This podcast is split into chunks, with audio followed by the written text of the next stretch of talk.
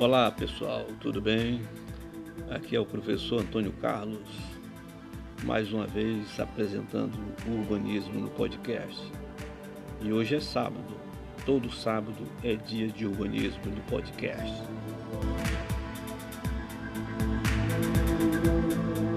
A nossa convidada de hoje é a arquiteta e urbanista Laélia Nogueira. Ela falará sobre o tema da bioconstrução, um assunto muito interessante e que provoca curiosidade. Laélia Nogueira é amazonense, é arquiteta e designer. Tem mestrado em arquitetura e urbanismo pela Universidade Federal Fluminense com foco em arquitetura vernacular do Amazonas. No momento faz doutorado na Universidade Federal do Amazonas, trabalhando com a bioconstrução. Tem admiração pelo saber manual em suas diversas vertentes e aplicações. Foi professora na Uninorte, no curso de Arquitetura e Urbanismo e também no curso de Design. Essa é a arquiteta Laélia Nogueira. Bom, então vamos começar nossa entrevista falando um pouco sobre as questões relacionadas com a bioconstrução. Hoje se fala muito em bioconstrução. Entendo que a mesma envolve várias técnicas de arquitetura vernacular. Mas afinal, o que é uma bioconstrução? Você poderia falar um pouco sobre um pouco sobre o seu conceito? Olá, é, bom, saudações a todos aí que nos escutam. Primeiro, agradecer ao professor, né, que foi meu professor, o Antônio Carlos, é, pelo convite. Eu fico muito feliz sempre de poder compartilhar, né, um pouco aí do que do que eu venho pensando, do que eu venho me dedicando, né? E quanto a essa questão da bioconstrução, é, a gente pode filosofar bastante, né, em cima do que a gente entende como bioconstrução, mas eu separei aqui algumas coisas que, no meu ponto de vista, é o que eu considero, né?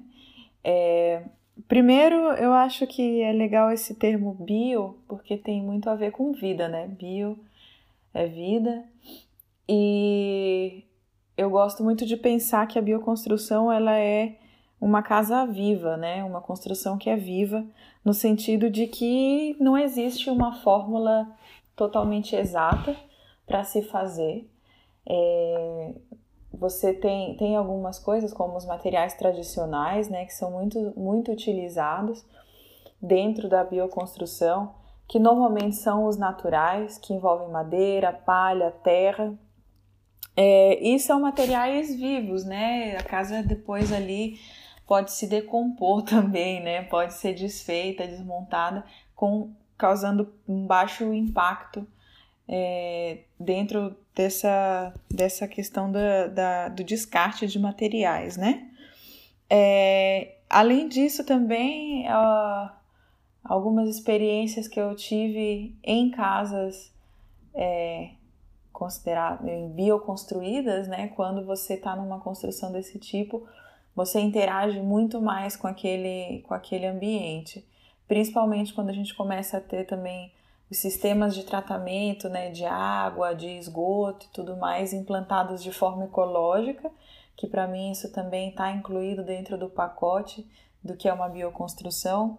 Você interage totalmente, né? Você tem que estar tá atento e tem que estar tá consciente de, de onde vêm os teus recursos e para onde vão o que os teus dejetos, né? Vamos colocar assim, mas que na realidade acaba que tudo isso pode ser reaproveitado, né? Então a, o teu esgoto vai ser tratado, que ele está ligado de uma forma integrada também aí com o ambiente, né?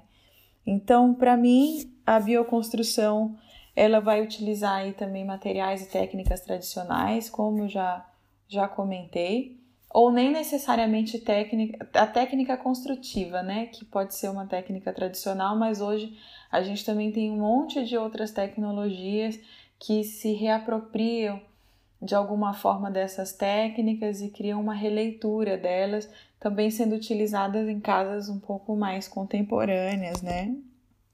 Obrigado. Bom, vamos explorar um pouco mais a bioconstrução. A bioconstrução geralmente usa técnicas simples, incluindo grandes doses de criatividade.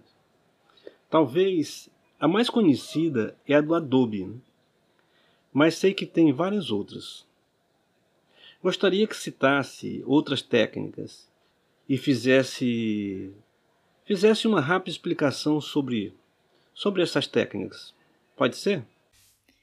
É, em relação ao Adobe, o Adobe ele é uma das técnicas, né? Talvez uma das que popularizou um pouco, talvez, se a gente pode dizer assim. Na verdade, ele faz parte das técnicas de arquitetura com terra, né? Então, é, é uma dentre eles onde a gente faz um, uma espécie de tijolo mesmo de terra crua.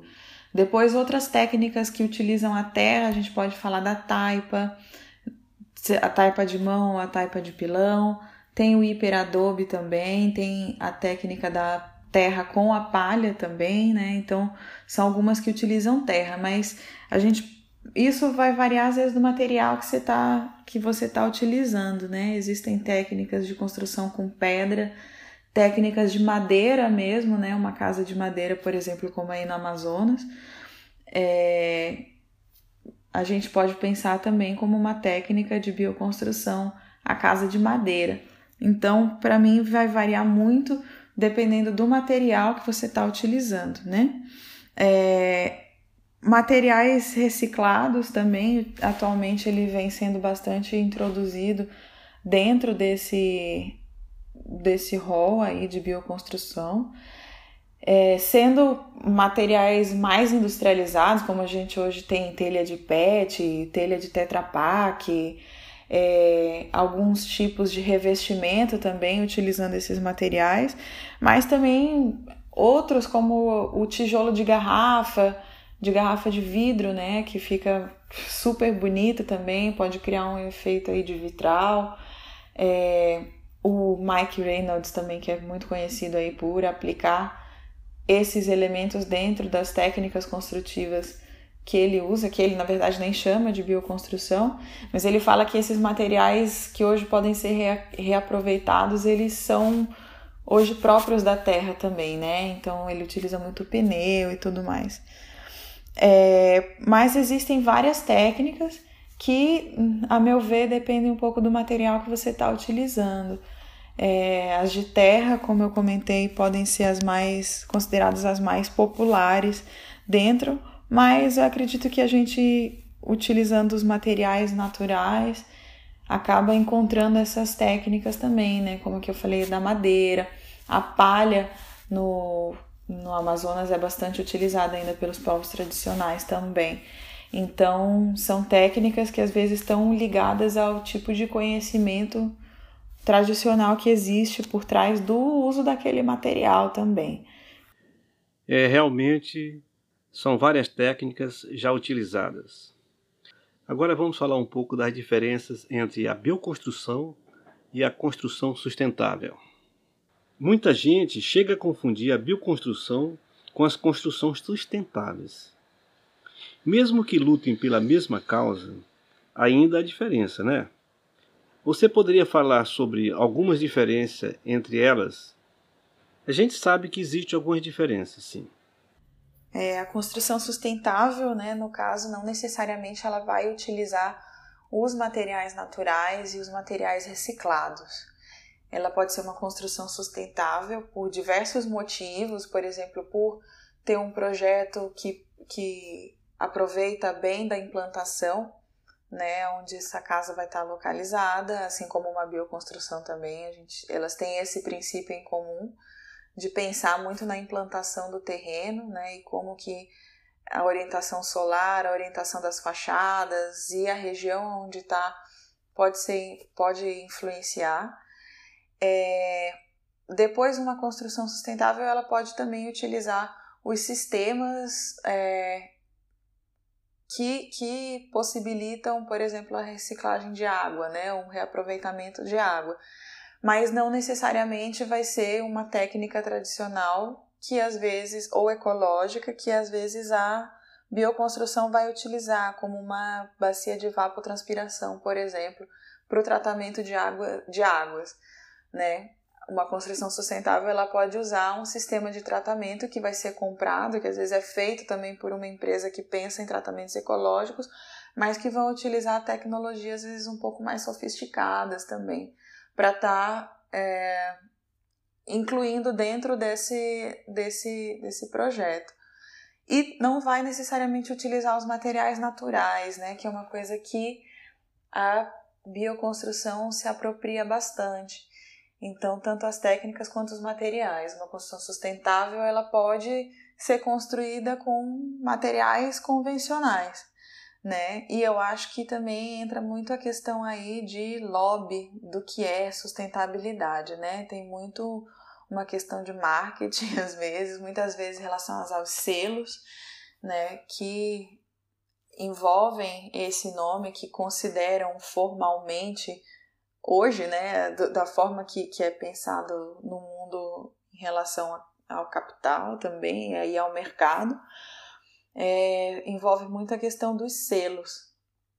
Né? Então a gente tem vários selos, tanto no Brasil quanto fora, que dizem o que uma construção tem que ter para ela ser sustentável. É, e não necessariamente a bioconstrução está incluída dentro disso, né? Ou acabam podendo virar até coisas opostas, dependendo do, do ponto de vista ou de como o estudo for trabalhado. Mas é, é um pouco como, como, eu, como eu vejo, né? Pois é. Agora ficou bem esclarecido as tais diferenças. Agora vamos falar um pouco da bioconstrução no Amazonas. Você tem conhecimento de alguma edificação construída, construída no processo da bioconstrução aí no Amazonas? Se tem, fale sobre ela e evidencie os possíveis pontos negativos e positivos de uma bioconstrução. Por favor. Quanto a é, construções né, que utilizam técnicas de bioconstrução no Amazonas, baseado um pouco aí no meu ponto de vista e dentro de uma linha também que muitos atualmente vêm falando, eu considero as, as, as construções tradicionais aí, né, as palafitas, os flutuantes, as casas de palha também muito utilizada aí pelos povos indígenas, pelos povos da floresta, também como exemplos de bioconstrução. É, porque estão tão realmente ali dentro do seu ambiente, utilizando materiais que são encontrados no local mesmo, né? Que é uma casa que ela vai depois voltar ali para a natureza, causando baixíssimo impacto. É, então, eu considero esses exemplos também de bioconstrução no Amazonas. Uh, depois, uh, eu sou grande fã do, do, do, trabalho de Severiano Porto, né, como muitos também que, que falam de bioconstrução e técnicas utilizando materiais mais naturais, porque eu acho que ele conseguiu também trazer com uma roupagem de grande escala em algumas dos, do, dos seus prédios, é, e depois, né, utilizando técnicas aí, mas com uma roupagem, no caso modernista ali no caso dele, né?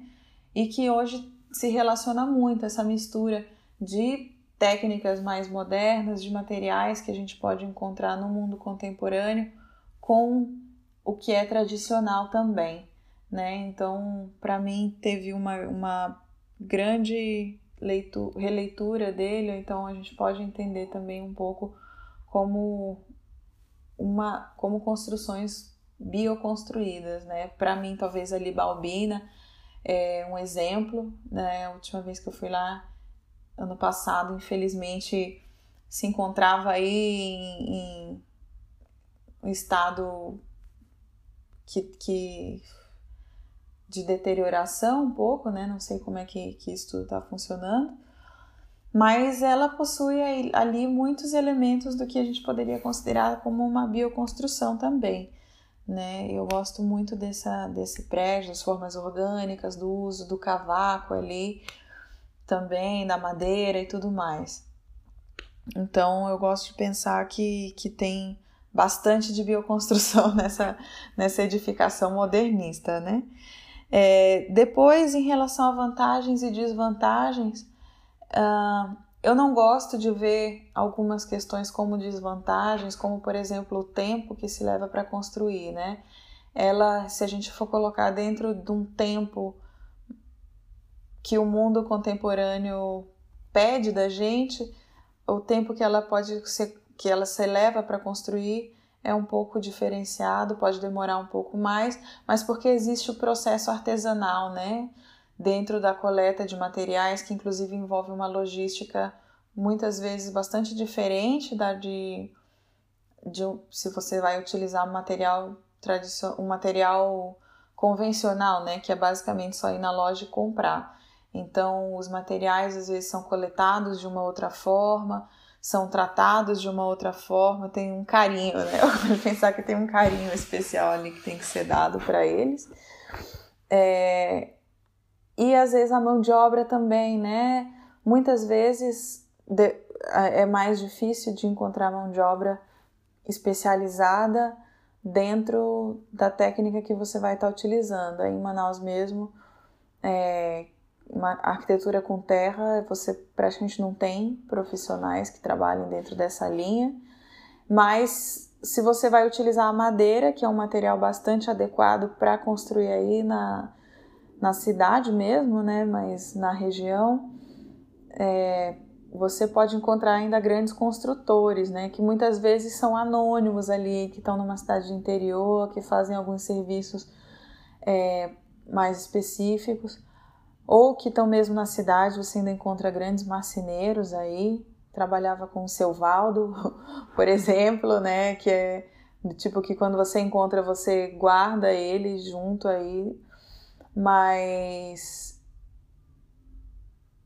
é, é um trabalho diferenciado, né? Então, muitas vezes o custo da mão de obra ou a, a relação de logística ela te leva a não necessariamente ser uma construção barata como muitas das pessoas também confundem, né? De que vai ser uma construção super baratinha porque você está utilizando materiais tradicionais. Você pode ter sim uma diferença, né? Bastante grande dentro, dependendo da técnica que você vai utilizar, dependendo de onde você vai estar, tá, dependendo existem várias várias circunstâncias, né? Por isso mesmo eu acho que é uma uma construção que a gente pode pensar como viva como eu comentei na, na questão anterior, porque ela envolve relações aí de cotidiano, relações de ambiente, do lugar, relações mais, mais interpessoais, talvez, que, que muitas vezes a gente não consegue prever tudo, né?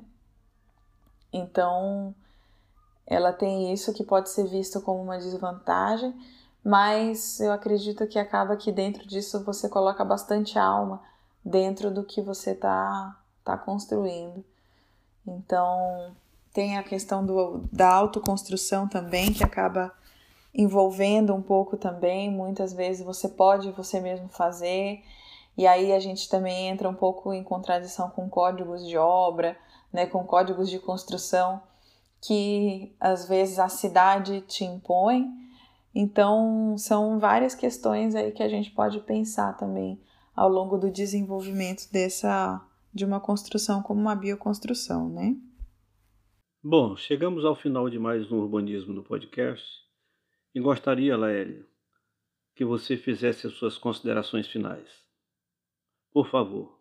Então eu agradeço aí mais uma vez a, o convite.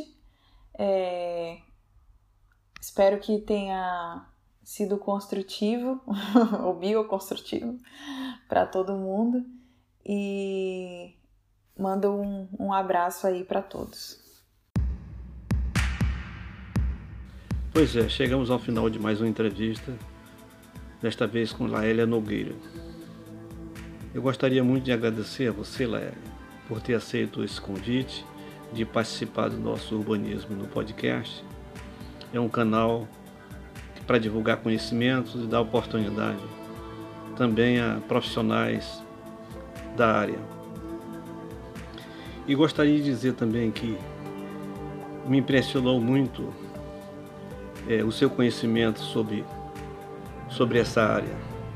As questões relacionadas na bioconstrução são muito interessantes. Né? E a gente às vezes acha que, que sabe, né? sabe tudo sobre bioconstrução.